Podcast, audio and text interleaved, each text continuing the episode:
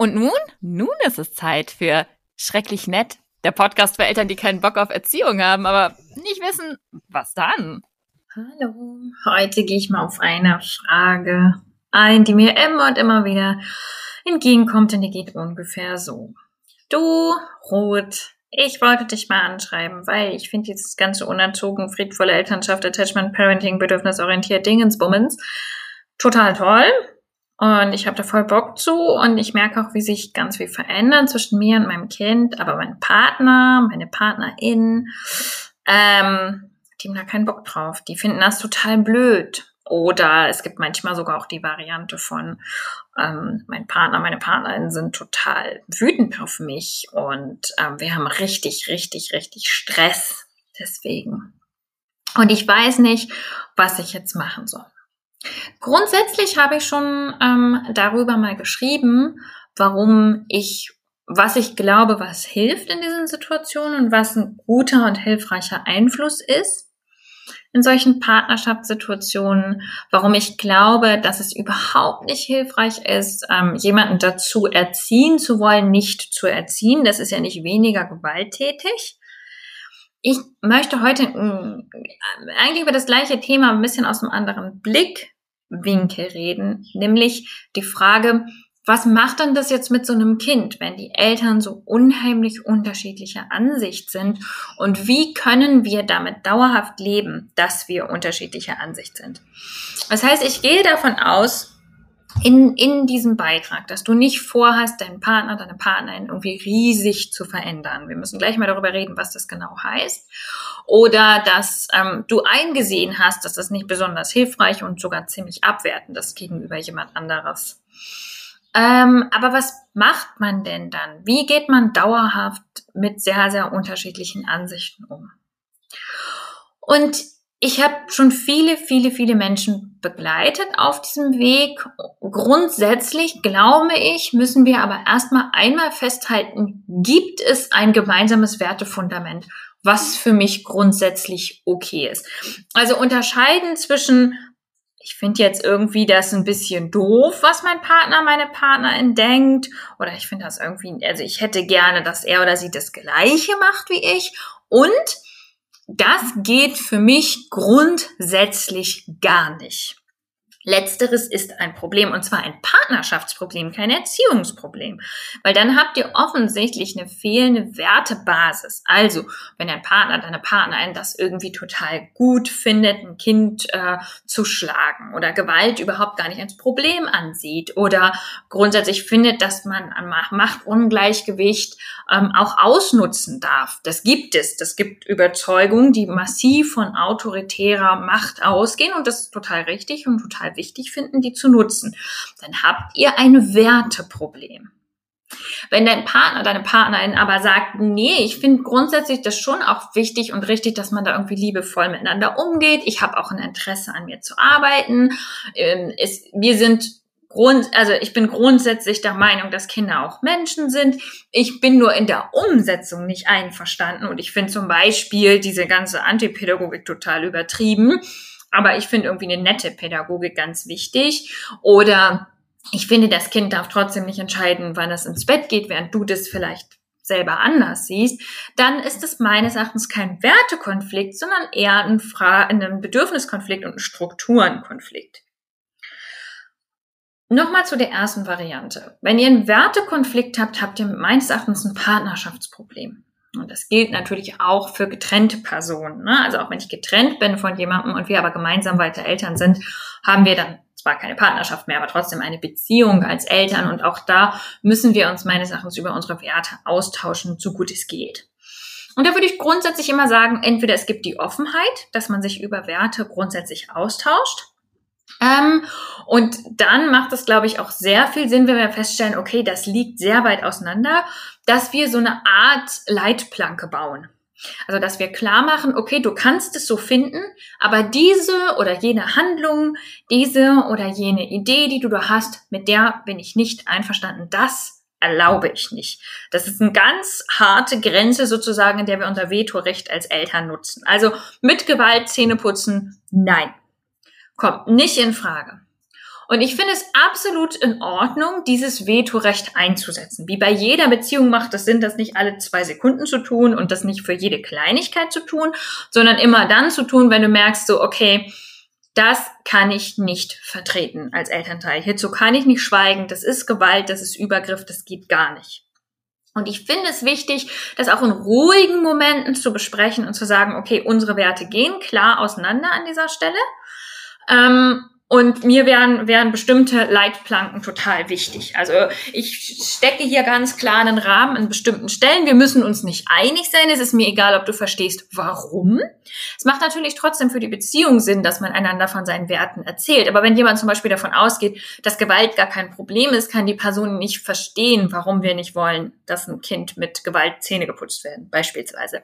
Das heißt, es geht dann weniger um Verständnis und mehr ähm, um das Einfordern von, von ähm, einem großen Handlungsrahmen, den man sich, den man einander dazugestehen muss. Und ich glaube, dass diese und dieses Einstecken sozusagen von Handlungsrahmen zu sagen, das geht dann für mich gar nicht, das ist für mich okay, da können wir gucken, wie wir eine individuelle Lösung finden.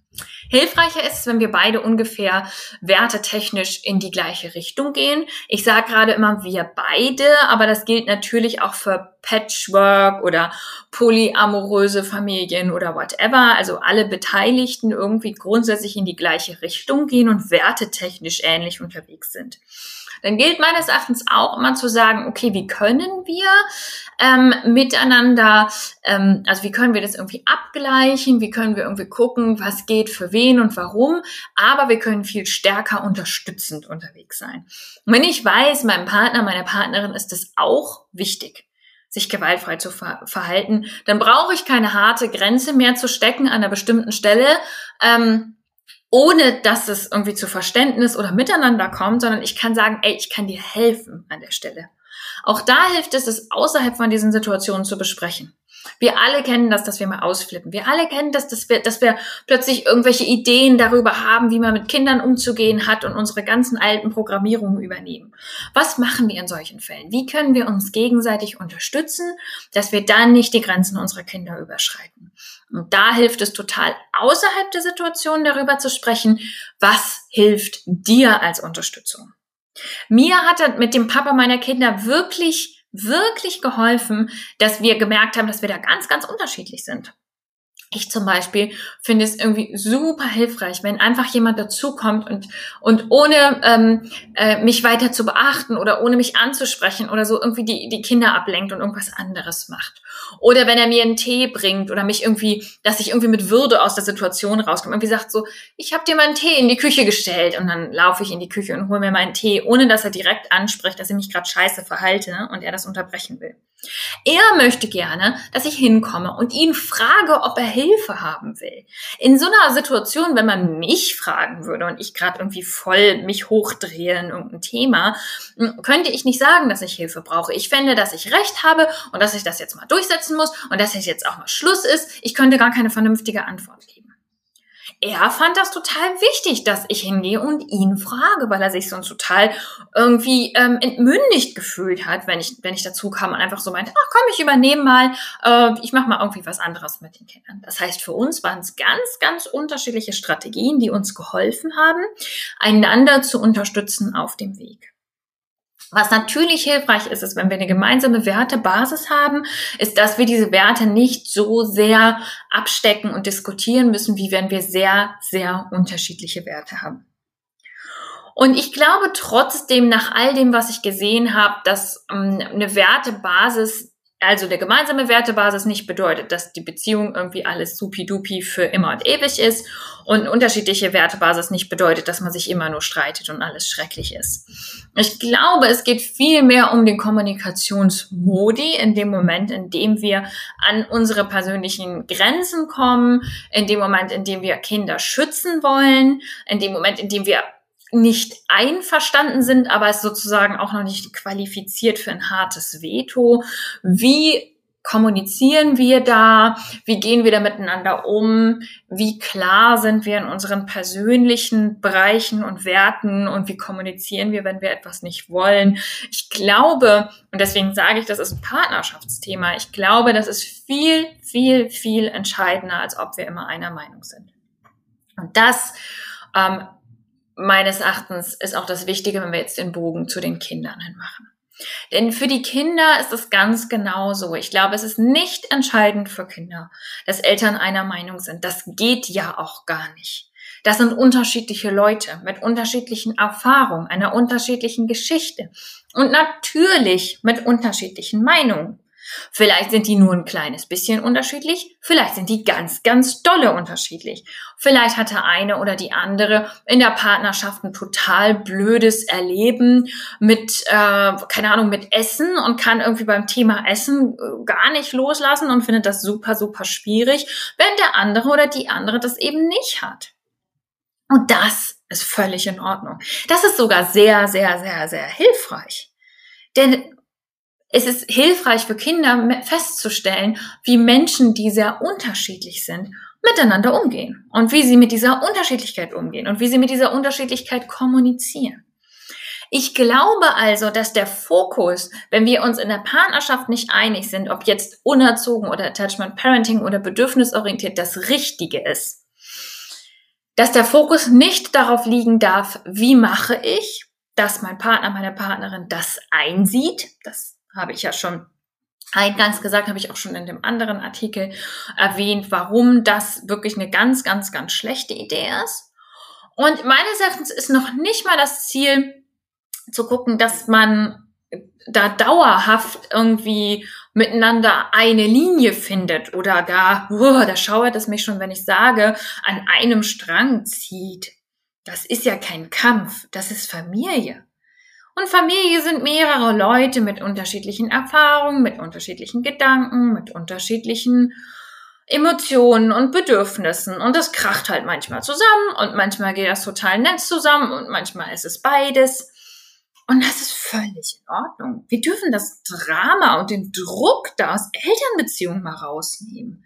Ich meine, ganz unabhängig jetzt von, von bedürfnisorientiert oder nicht, finde ich, dürfen wir einfach mal damit leben, dass Eltern unterschiedliche Leute sind sehr, sehr unterschiedliche Leute. Und ich glaube, dass es hilfreicher ist für die Resilienz von Kindern, dass wir darauf schauen, dass wir klar kommunizieren, was uns wichtig ist. Also das hier ist kein Freifahrtschein für schau deinem Partner dabei zu, während er Gewalt anwendet oder sie.